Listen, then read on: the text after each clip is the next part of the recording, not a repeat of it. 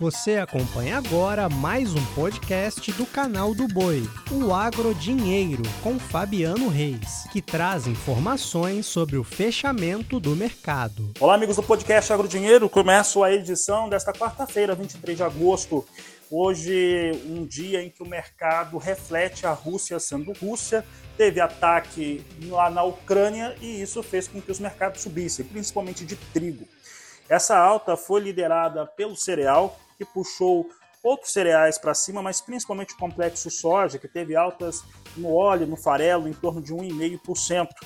Os russos atacaram portos ucranianos, de acordo com a agência Reuters, e também armazéns foram atingidos. Falando agora a respeito do fechamento da soja, setembro fechou a 13 dólares e 60 centos mais 4 bushel, alta de 0,67%. Novembro, 13 dólares e 61 centos mais 2 o bushel, alta de 1,13%. Janeiro, 13 dólares e 72 centos o bushel, alta de 1,18%. E março, 13 dólares e 75 centos mais 6 o bushel, com alta de 1,16%. Para falar a respeito do mercado da soja, recebendo vários relatórios, o Crop Tour, também os relatórios que vão sendo apresentados, eu converso com o Cristiano Palavro, que conversa conosco um pouco hoje a respeito dos efeitos deste relatório, somado ao dólar que recua, o dólar vai recuando por conta de juros mais baixos nos Estados Unidos, né? E isso faz com que tenhamos um cenário diferente do que aquilo que vinha sendo desenhado, isso tudo impactando no mercado da soja para o sojicultor. Como que você avalia este momento Cristiano Palavro, boa tarde, seja bem-vindo. Muito boa tarde, Fabiano. Obrigado pelo convite para estar aqui com vocês hoje novamente. Boa tarde a todos que nos assistem. Realmente o mercado nessa semana acaba olhando bastante para esses números do ProFarmer Crop Tour que está acontecendo nos Estados Unidos. É um dos tours de safra privado mais respeitados pelo mercado, né? Uh, e pelos operadores em Chicago já começou a rodar já na segunda-feira, ontem também passou por alguns estados, está em campo hoje em estados-chave, né, que são Illinois e Iowa, e os resultados até agora apresentados são desses estados, como você comentou, que não são os principais produtores, mas que têm sim uma relevância importante para o mercado. De fato, quando a gente olha para a soja, onde é feita principalmente a avaliação de contagem né, de entre nós e vagens, os resultados são bem melhores do que observado em 2022. E isso acaba contrariando um pouco as expectativas atuais do SDA, que mostram produtividades mais baixas do que em 2022 para todos esses estados onde o tour já passou. É claro, Fabiano, que a definição do potencial produtivo, a, o número de entre nós e o número de vagens é extremamente importante, porém o tour não avalia o peso desses grãos e a quantidade de grãos, né? Então acaba sendo um indicador de potencial produtivo, mas não é uma estimativa final de produtividade. Já no caso do milho, sim, o ProFarmer traz sim o seu insight, a sua previsão de produtividade média. E na grande maioria dos estados já, uh, por onde ele já passou, né, Dakota do Sul, Indiana, Ohio e Nebraska, os resultados são positivos com exceção, eu diria, de Nebraska, que teve um clima um pouco melhor, uh, tem uma grande quantidade de áreas irrigadas também, e o resultado ficou um pouco abaixo das expectativas, apesar de também melhor do que 2022. Fato é que quebras de safra nos Estados Unidos, elas são prováveis e já estão sendo apresentadas, inclusive, pelo USDA. Mas não podemos esperar que essas quebras sejam muito grandes, mesmo com o clima mais limitante para esses próximos dias nos Estados Unidos. É importante colocar também essa questão cambial que você trouxe para nós hoje, o dólar já se afastando dos 5, e isso acaba diminuindo os efeitos positivos que Chicago está causando hoje com as altas que se observa principalmente a partir desta tarde. É, Cristiano, uma outra questão relevante, ela fica em torno do que nós temos é, no atual momento para esse produtor brasileiro. Esse distanciamento do câmbio acaba trazendo um peso diferente no momento em que o produtor que pode ter conseguido fechar, principalmente na última semana, final da última semana, conseguido fechar negócios mais interessantes. Como que você acredita que fica o mercado doméstico brasileiro agora em relação ao posicionamento do sojicultor? Olha, de forma geral, a gente está observando o sojicultor um pouco mais retraído ainda nas vendas. os níveis de venda antecipada para 2024 não se diferem muito da média dos últimos anos, mas o produtor não está muito incentivado a avançar muito com negócios nesse momento.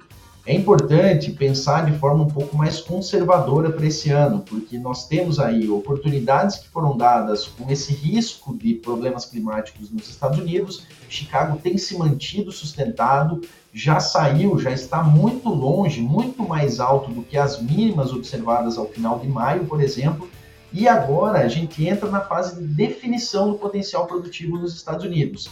E esse período normalmente é um período de sazonalidade negativa para as cotações em Chicago, ou seja, a proximidade da colheita americana costuma ser negativa aos preços. E se a gente tem quedas em Chicago daqui para frente, a gente pode ter um bom período aí de um mercado um pouco mais estabilizado e com dificuldades de se recuperar. Porque daqui para frente, passadas mais três a quatro semanas, a colheita começa a ganhar mais ritmo nos Estados Unidos e a atenção do mercado migra para o Brasil. Se tivermos um começo de safra positivo, com chuvas chegando cedo, em boas quantidades, a gente pode ver um mercado mais fraco por alguns meses e isso coloca ainda mais em risco de termos preços menores, por exemplo, lá na colheita brasileira. É claro que lá na colheita a gente vai depender muito do que vai acontecer com as produtividades aqui no Brasil, mas essa janela do mercado climático americano ela é uma janela importante, é uma janela que tem que ser aproveitada, pensando de forma mais conservadora nesse ano, já que os preços já se afastaram da mínima dos, de, desse ano, não são preços excelentes, mas são preços de oportunidade. Então, pensar principalmente nos custos diretos, custos de insumos, é um momento importante para o produtor tomar essa decisão e às vezes usar alguma ferramenta do mercado para seguir participando, mesmo nessas vendas já realizadas.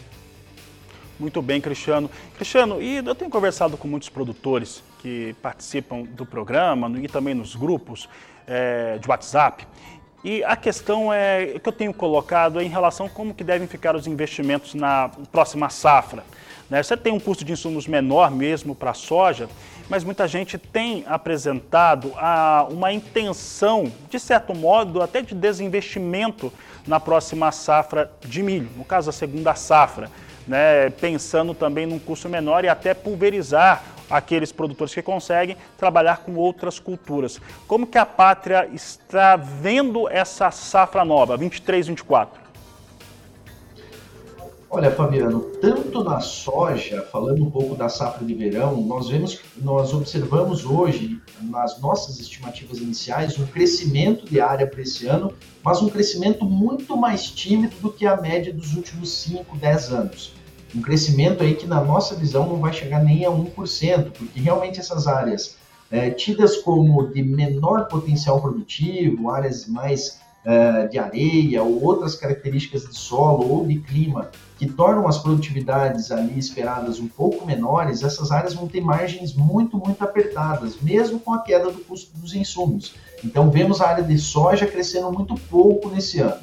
Para o milho, na nossa visão, nós temos uma grande chance de ter uma queda na área plantada nessa safra 23-24. Para o verão, isso já é uma realidade. As próprias empresas de venda de sementes já relatam resultados muito inferiores ao ano passado e para a safrinha, se não tivermos mudanças drásticas no mercado daqui para frente, o produtor vai sim ter um grande desincentivo para instalar essas lavouras de milho. Vai buscar alternativas. Uh, quem tem irrigação vai tem mais opções no mercado ali para colocar na segunda safra. Quem trabalha com sequeiro vai buscar culturas de menor risco, menor custo, como o sorgo, por exemplo, aqui para o centro-oeste, para o sudeste brasileiro. Alguns produtores que trabalham também com integração lavoura e pecuária vão apostar é, na conversão dessas áreas de soja numa safrinha de, de boi gordo, por exemplo, que também não tem um cenário de preços muito bons, mas a, o próprio uso dessas gramíneas, né, desse pasto ali na, na cultura da,